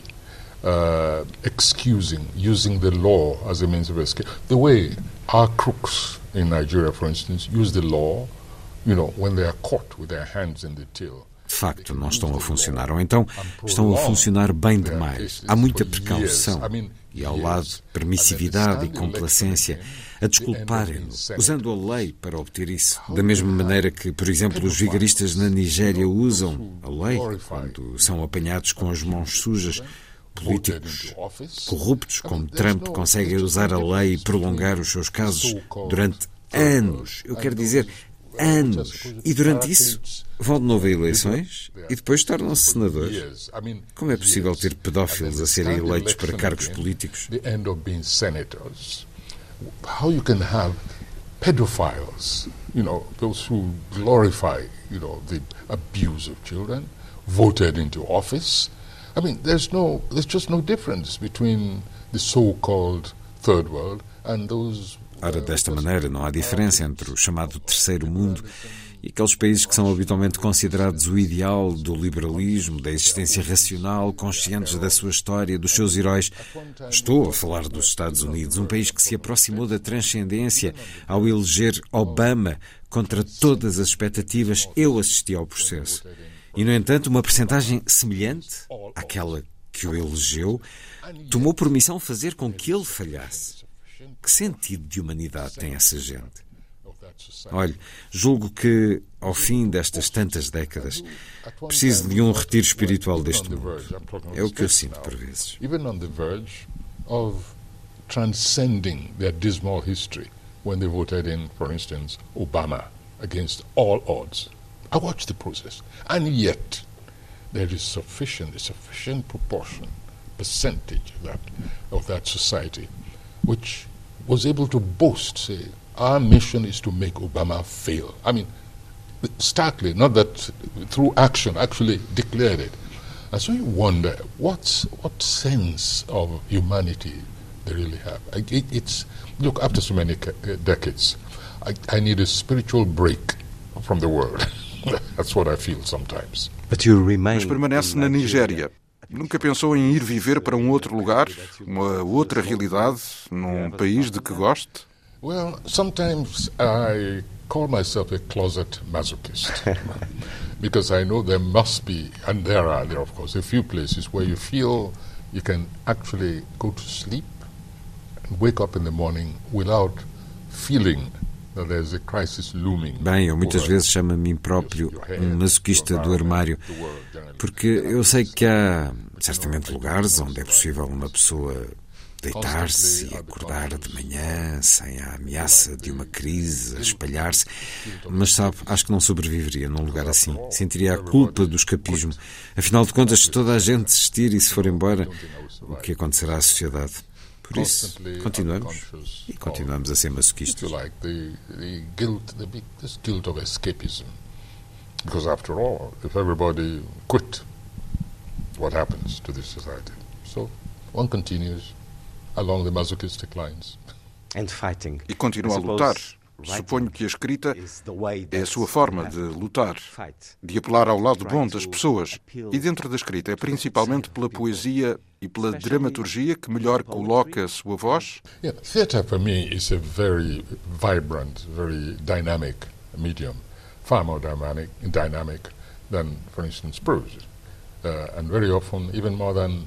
Uh, o teatro para mim é um meio muito dinâmico e vibrante, muito mais dinâmico que a prosa, mais até que os vibrantes textos ensaísticos onde levanto muitas vezes polémicas nos jornais do meu país, ou mesmo em conferências ou no ativismo direto. De alguma maneira, o teatro, porque o próprio meio é o ser humano, estabelece mais facilmente uma relação de identificação entre os intérpretes, o meio e a audiência. É uma das razões porque muito cedo me inclinei para o teatro. E lá permaneço, enquanto meio que privilegio. Mesmo quando se chama, eu chamo, de teatro de guerrilha, por oposição ao teatro de palco, com três atos, a tragédia comum, etc. O teatro de guerrilha, ao qual eu me associo, que acontece inesperadamente no meio de um mercado ou quando há algum escândalo, e fazemos uma dramatização perto de uma assembleia ou de um lugar político e desaparecemos antes de chegar a polícia, mesmo em relação a esse teatro de guerrilha, após algum tempo, tentamos quantificar. Que teremos conseguido mudar? Que atitudes se alteraram por causa desta ação da arte contra a injustiça e a estupidez? E parece-nos uma gota de água no oceano. Guerrilla theatre in which I indulge, small troupe, lightning thrusts in the marketplace, in front of secretariats, in front of the House of Assembly. When there's some scandal, you dramatize it in front there, disappear before the police come and beat you up and things like that. Uh, even that, after a while, it, it, it, you look at, you try to quantify uh, whatever change there might have been, whatever attitudes may have been somersaulted by seeing the presentation of their foibles and stupidities and challenges on stage. When you quantify it, it looks like, it feels very often like a drop in the ocean. Just like a drop in the ocean. Mas provavelmente mudaram algo, mudaram vidas. Uh, oh, there's no question uh, that it's not all negative. I think maybe we started out with too high expectations. Perhaps because we were part of that generation of uh, liberation liberation movements all over the continent, uh, independence, struggle for independence. We grew up with it. It was part of our, our development. Sim, sem dúvida, não é tudo negativo, mas talvez tenhamos começado com expectativas demasiado altas. Talvez porque a minha geração tenha integrado movimentos de libertação um pouco por todo o continente, lutando pela independência. Crescemos com isso, fez parte do nosso desenvolvimento, confiamos nesse propósito, nessa visão, que teve bons resultados. Na África do Sul, por exemplo, foi possível acabar com essa obscenidade chamada apartheid. Com todo esse fervor, talvez tenhamos colocado as expectativas demasiado altas. Cheguei a esta conclusão. Southwards to South Africa, for instance, to assist in liberation of uh, this obscenity called apartheid. So, with all that fervor, I think we set our scales much, our targets much too high. That's what I've come to that conclusion. Continua a praticar esse teatro de guerrilha? Uh, no, no. Uh, I'm a bit too old for, for that. uh, but that does not prevent me running a small to theatre. assist. But then theatre also has been threatened many by television, by internet, uh, the, you the development of youth. You know, they speak a different language, first of all, but how do they use that language? One of the, look at all the nations, study as an exercise the use of the internet by various countries. Compare, for instance, the way. Não, não, estou um pouco velho para isso. Mas uh, isso não me impede de estar ligado a uma pequena companhia. Mas o teatro tem também sido ameaçado pela televisão, pela internet. A juventude fala agora outra linguagem. Mas como usa ela essa linguagem? Vejamos todas as nações, façamos o exercício de as estudar no uso da internet, de como é usada pelos jovens do meu país, em comparação com a forma como foi utilizada naquilo que se chamou a Primavera Árabe, ou como é usada no novo despertar das mulheres no Irão contra aqueles estúpidos mulas que tanto merecem ser combatidos e espero que elas não desistam já agora. Mas, no geral, a linguagem da internet não é usada de forma criativa. É uma linguagem de barbárie. Trata-se de uma regressão intelectual, proporcionando abordagens e relações irracionais. As pessoas limitam-se a estar sentadas, a piratear aqui e ali. Todas essas coisas, toda essa negatividade deu origem a um sentimento de esgotamento espiritual. Uh, irrational approach to events, a commitment to change. No, all they do is sit down there, abuse, hack into uh, people, abuse one another, hack into uh, equipment. So all of those things, all those negativities, they just add up to one, as I said, feeling spiritually exhausted. Young people Os jovens nigerianos leem? Yes, yes. Uh, in fact, Nigeria is most literary, uh, uh, literature conscious nations I know on the African continent. The question is, what do they read? And the question is, how do they absorb it? What lessons do they extract from what they read? Your heart will break if you go into tweet or blog or be the first to comment. Sim, aliás, a Nigéria é um dos países mais literatos do continente africano. A questão é o que é que leem, o que absorvem, o que extraem dessa leitura. Fica-se de coração partido quando vamos ao Twitter ou um blog e vemos os comentários. Oh, é uma regressão. Foi que me levou a escrever este livro. Oh, it's a regression. So, uh, what led to, to that message? Crónicas do lugar do povo mais feliz da Terra, o romance de Wallace Inca, agora publicado com a chancela Livros do Brasil. Muitas vezes a realidade é a única coisa que lhe é necessária para escrever. Este Ministério da Felicidade existiu mesmo? It existed under this governor. And not only that, that governor, when his term was up, he went on to become a senator. He's a senator right now. Existiu sim, e o ministro depois tornou-se senador. Ainda o é. E interessante ou não, quando o livro foi apresentado em Abuja, na Nigéria, ele esteve presente. Launched in Abuja, in Nigeria. He was present. He actually attend, he attended. And he came up. E falou consigo? Yes. So I saw him in the audience and he asked a question from the auditorium. And afterwards, I saw him coming towards me on the platform.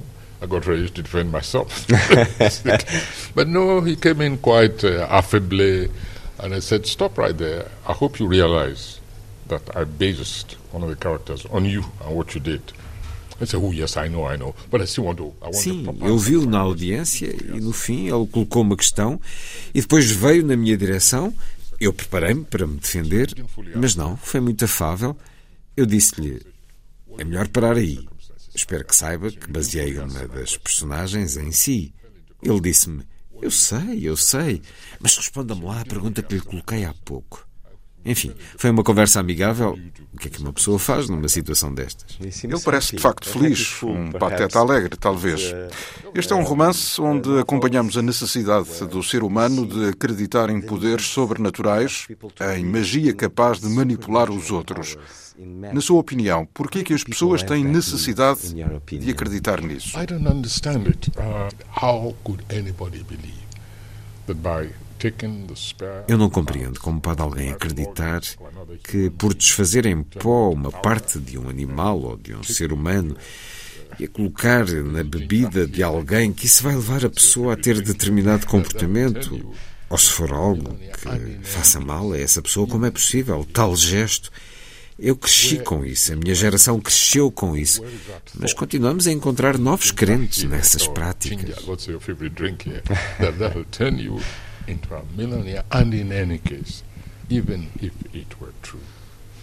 where is the humanity?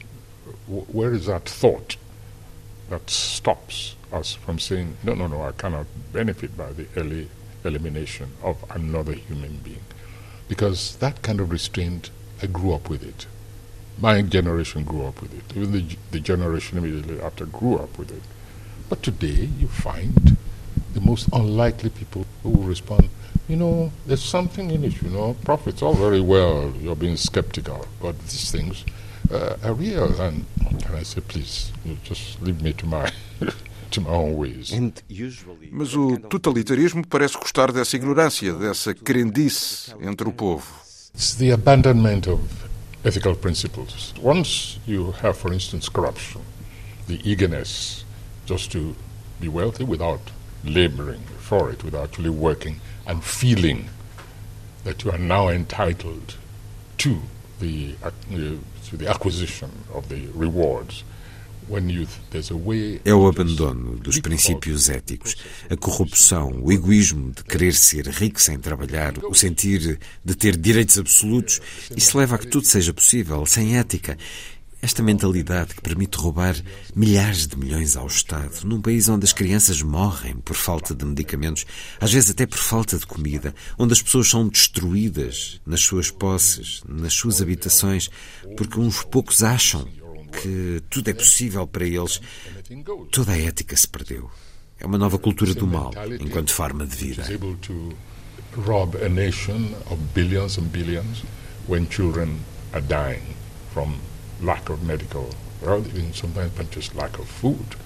which, uh, which people are being destroyed, their own homes, their own dignity being undermined because the resources which were there have been taken by a few individuals. Once you reach that stage, then it's like anything goes. Somebody comes and says, you know, you can augment these billions just by a little sacrifice here and there they, they go for it. They just say to themselves, eh, why not?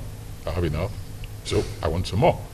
So, so all ethical consideration is lost, it's totally abandoned. It's a new culture. I'd hate to use the word evil, but I've used it. It's a new culture of evil as a way of life. How can we be optimistic? Estamos num festival literário que tem o poder como tema. Escrever é um poder ou ele é só Inca? Well, uh, I should explain from the beginning that I distinguish between power and authority. Authority is something which people give, lend, uh, and it's exercised on behalf of people. Power is arbitrary, is theft, uh, and it's sickness very often. It's uh, individuals acquire or seek power uh, in a way in which others seek completion of themselves by creative means, by productive means. Power is a toxin. Deve começar por dizer que distingue o poder da autoridade. A autoridade é exercida em nome do povo. O poder é arbitrário. Muitas vezes é roubo e doença. Há indivíduos que procuram o poder da mesma maneira que outros procuram a realização pessoal através de formas produtivas e criativas. O poder é uma toxina e, infelizmente, é uma toxina muito apelativa para certo tipo de pessoas. O oposto disto é a liberdade. O poder canibaliza a liberdade, devora-a. Uma das razões porque um dos meus dramaturgos favoritos é Jean Genet, é pela forma como expõe a questão do poder. A questão para mim resume-se de forma muito simples. Nós queremos estar do lado do poder ou do lado da liberdade? É a questão que para mim determina toda a história da humanidade. Trata-se de política ou religião, discriminação, racismo. Esse eixo da luta entre poder e liberdade, essa linha divisória, escreveu a história do mundo. E quanto mais depressa entendermos isto, mais depressa lidamos com aberrações como Putin, Trump, Milosevic, Idi Amin, Mobutu Sese Seko, os generais de Myanmar, todos esses que retiraram a liberdade porque só assim estão completos. Não existem se ela existir. São vampiros a sugar o sangue da liberdade do resto da sociedade. That axis of the struggle between power and freedom has written the history of the world all over the globe. And the sooner we understand that, the sooner we're able to deal with aberrations like Putin, like Trump, Milosevic, or whatever the name was, uh, Idi Amin, the Mobutu Sese Sekos, the uh, generals of uh, Myanmar, who no sooner uh, have the people tasted the element of freedom, and they take it away from them because they need it for their own completion. They feel incomplete. They are not complete human beings unless they feast like vampire on the bloodstream of freedom of the rest of society. Quem foram os escritores que o fizeram escritor? The ones with whom I've found the greatest affinity have been not been so much as uh, Sean, Sean Casey, uh, Uh, Aqueles com quem me construí com maior afinidade foram, por exemplo, Sean O'Casey, o dramaturgo irlandês, e depois uh, outros que abandonaram o culto da ideologia em favor de uma escrita humanista de valores como Arthur Koestler. Quem mais? Os trágicos gregos. E, claro, o mestre, ele próprio, Shakespeare. Ideologues, or if you like, the, uh, those who abandoned uh, the, the cult of the ideologue in favor of, of meaningful humanistic writing. Arthur Koestler, uh, for instance, is one of my favorites, even though he was not a creative writer as such. Um, who else? Um, and the tragedians, the Greek tragedians, obviously. Of course, the master himself, Shakespeare, William Shakespeare. A vida é um palco e todos não passamos de meros atores nele. O Wole Soinka tem uma relação especial com Portugal. Por exemplo, conheceu e correspondeu-se com Amália Rodrigues. Fale-nos dessa relação. Well, it's interesting. Uh, I, how did I run into Amalia Rodriguez? Through one of her records. And I, I was actually in a record shop as a student, and I was um, I, sometimes call myself a failed musician. I love music. It's what I, I eat up music. And so I'm always exploring. And one of my favorite types of music is folk music, the music which actually comes from people. I, I have no time for pop music at all. Jazz, yes. Classical music, yes. It's on pop music, no taste. So I'm always exploring. And one day, in the book, in the, in the record shop, I saw fado music. Until then, I'd never Eu conheci a Rodrigues através de um dos seus discos. Eu estava numa loja de música, era estudante. Há quem já me tenha chamado de músico falhado. Eu adoro música, eu devoro música, estou sempre a explorá-la. E um dos meus géneros favoritos é a folk, a música que vem das gentes. Não tenho tempo para a música pop, de todo. Já sim, música clássica sim, mas música pop, nenhum gosto. Então estou sempre a explorar. Um dia numa loja de música vi a indicação fado. Nunca tinha ouvido falar, mas até por isso comprei o disco. E senti que a minha intuição estava certa. O fado tem um estilo de canto com reminiscências da música Wolof, do Senegal e da Gâmbia. E foi assim que descobri o fado e me interessei por ele.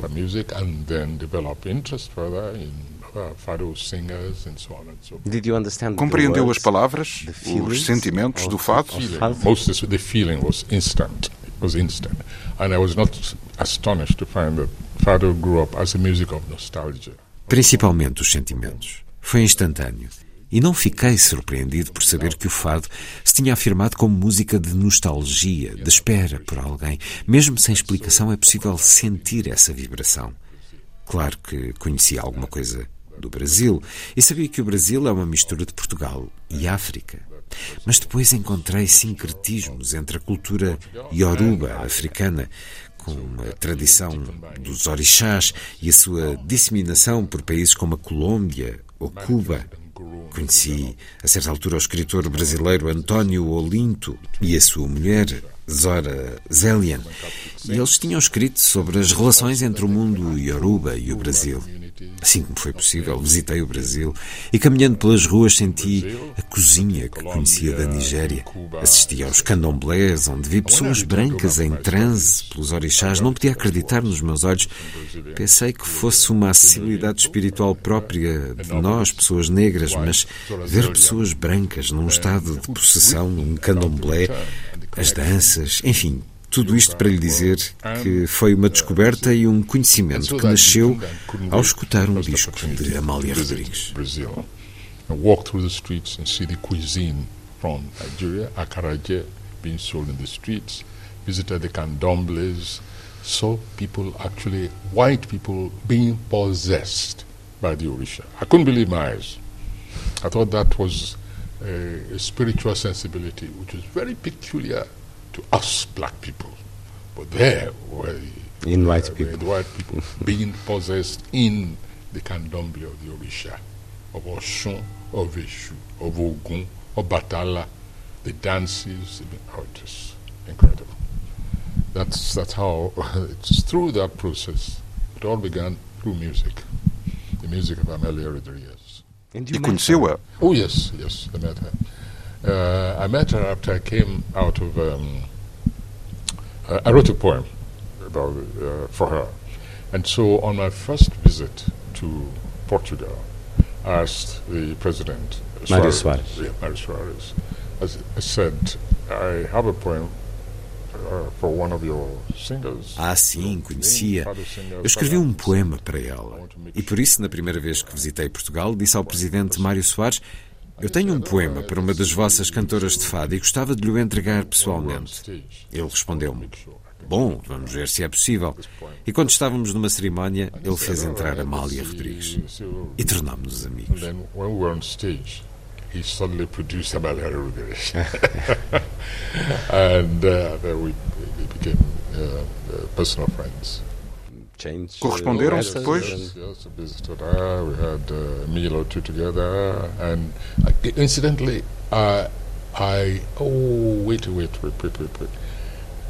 I. Oh, I'm, this story is very badly told. Very badly told. Before that meeting, hmm. uh, and before my experience when I was in prison detention, I was walking through the streets of Paris. I attended a meeting in UNESCO.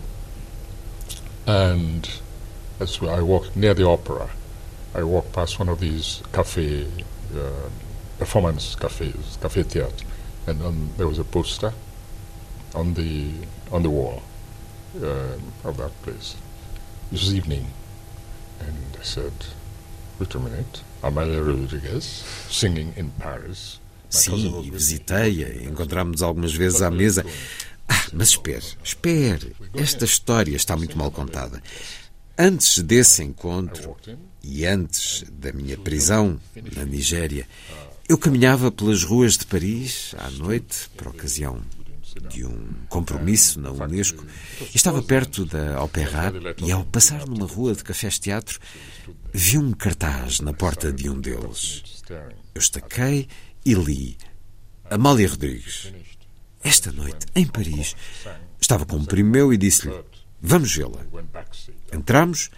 Ela estava mesmo a terminar a apresentação, por isso fiquei de pé, quase à porta. Aliás, foi por isso que nos deixaram entrar, que nem sequer tínhamos bilhetes. E por isso ali fiquei, a contemplá-la. Ela terminou, mas depois deu um encore, e depois outro, e um outro. No final, fui aos bastidores para falar com ela. E ela disse-me: Eu continuei a cantar porque sabia que queria que eu o fizesse. Foi a primeira vez que a vi. Bem, pouco tempo depois disso, meti-me em problemas políticos e, em consequência, passei algum tempo na prisão onde escrevi o poema. Foi só depois desse tempo é que vim a Portugal e pedi a Soares que me apresentasse a Amália. And I started, I continued staring at her. And she'd finished, and then she went encore, and she sang second, third, and we went backstage afterwards. And she said, I continued singing because I knew you wanted me to continue to sing. I've seen you for the first time. Well, there was a break. And that's where I got lost. Shortly after that, I got into political problems and I was uh, imprisoned for some time. So all that time, I didn't, there's no connection. It was after that that I came to Portugal and asked about, uh, and in the meantime, I'd written a poem too. her. So that's when uh, Soares provided the opportunity for me to present. Recorda-se de algumas palavras desse poema? Falava da minha pele e de lágrimas e do sublime, etc, etc, porque era o que eu sentia quando a ouvia. When you look, listen and look. Nós não temos a sua poesia traduzida em Portugal. Gostava muito que nos lesse um dos seus poemas. Um dos que gosto muito é este, Conversa ao Telefone. Dá-nos esse gosto a terminar a nossa conversa? Depois farei a tradução. All right. Let me let me see if I can. It'll be a, a challenge because uh, when you're reading my uh, chapter from there, I was saying, "Oh, this man is an actor," because you were reading it so. No, not at all. A long time I've seen this poem. Telephone conversation. the price seemed reasonable, location indifferent. The landlady swore she lived off premises. Nothing remained but self confession. Madam, I warned, I hate a wasted journey. I am African. Silence. Silence transmission of pressurized good breeding. Voice when it came, lipstick coated, long gold rolled cigarette holder pipped. Caught I was foully. How dark? I had not misheard. Are you light or very dark? Button B, button A, stench of rancid breath on public hide and speak. Red booth, red pillar box, red double tiered omnibus squelching tar. It was real. Shamed by ill mannered silence, surrender pushed dumbfounded to beg simplification. Considerate she was, varying the emphasis. Are you dark or very light? Revelation came. You mean like plain or milk chocolate? Her assent was clinical, crushing in its light impersonality. Rapidly, wavelength adjusted, I chose West African sepia, and, as afterthought, down in my passport. Silence for spectroscopic flight of fancy, till truthfulness clanged her accent hard on the mouthpiece. What's that? Conceding. Don't know what that is. Like brunette. That's dark, isn't it? Not altogether. Officially, I am brunette. But, madame, you should see the rest of me. Palm of my hand, soles of my feet are a peroxide blonde.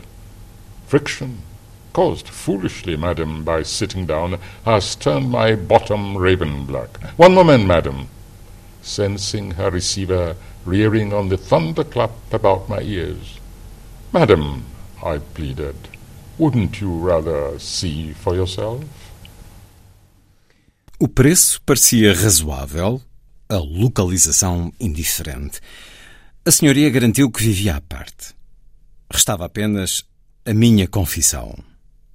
Minha senhora, avisei, não gostaria de ir aí em vão. Sou africano. Silêncio. Uma transmissão silenciosa de pressão polida.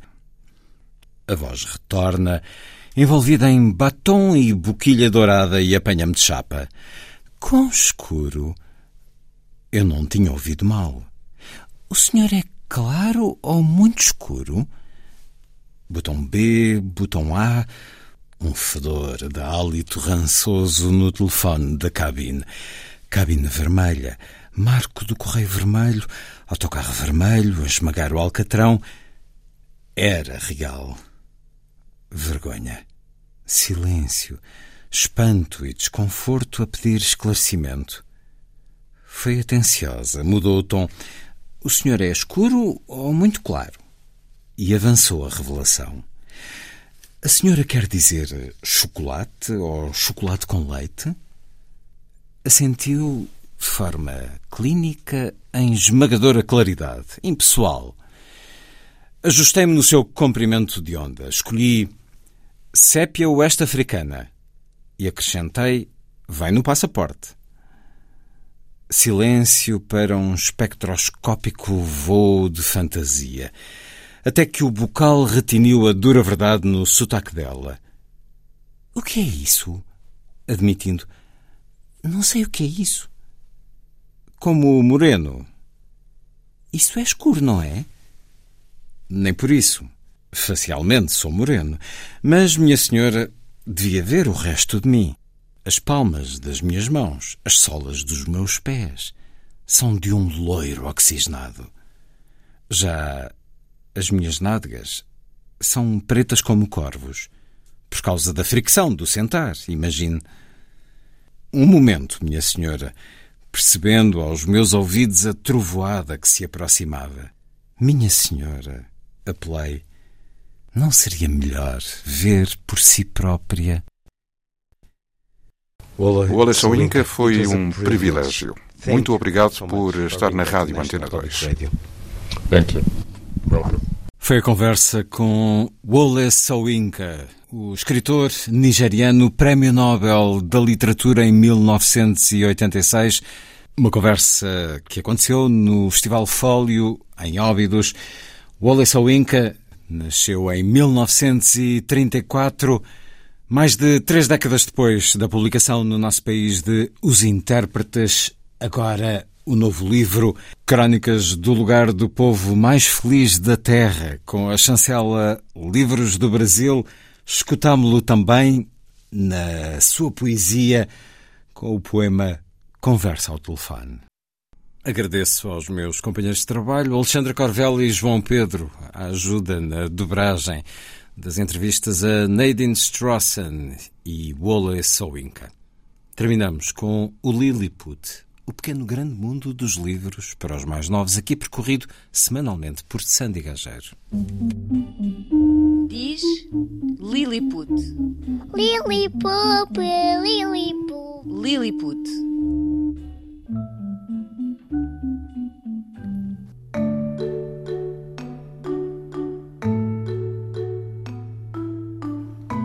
Esta quarta-feira celebra-se o Dia Mundial da Leitura em Voz Alta. Para marcar a data, o Plano Nacional de Leitura lançou um apelo, faz ouvir a tua voz, e pediu aos cidadãos de todas as idades gravações de mensagens sobre o que os preocupa.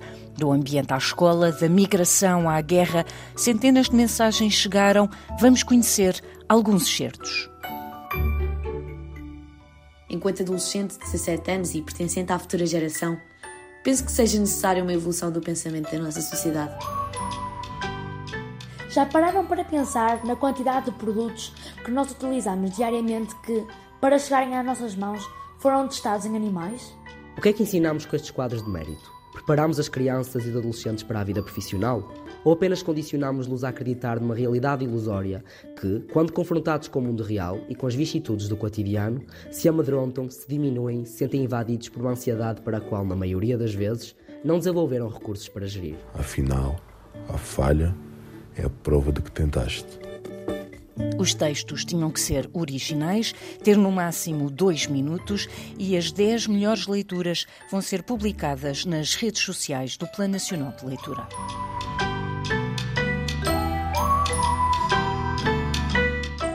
Foi a força das coisas. Assim, obrigado por estar com a rádio. Bom dia, bom fim de semana.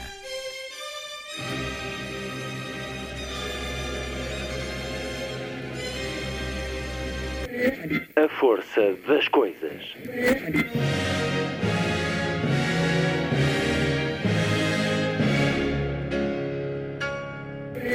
Welcome to the 109th last night of the proms.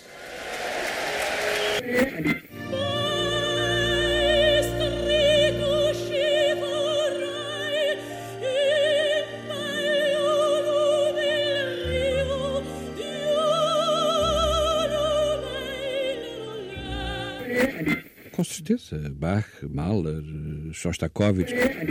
Um programa de Luís Caetano. 12.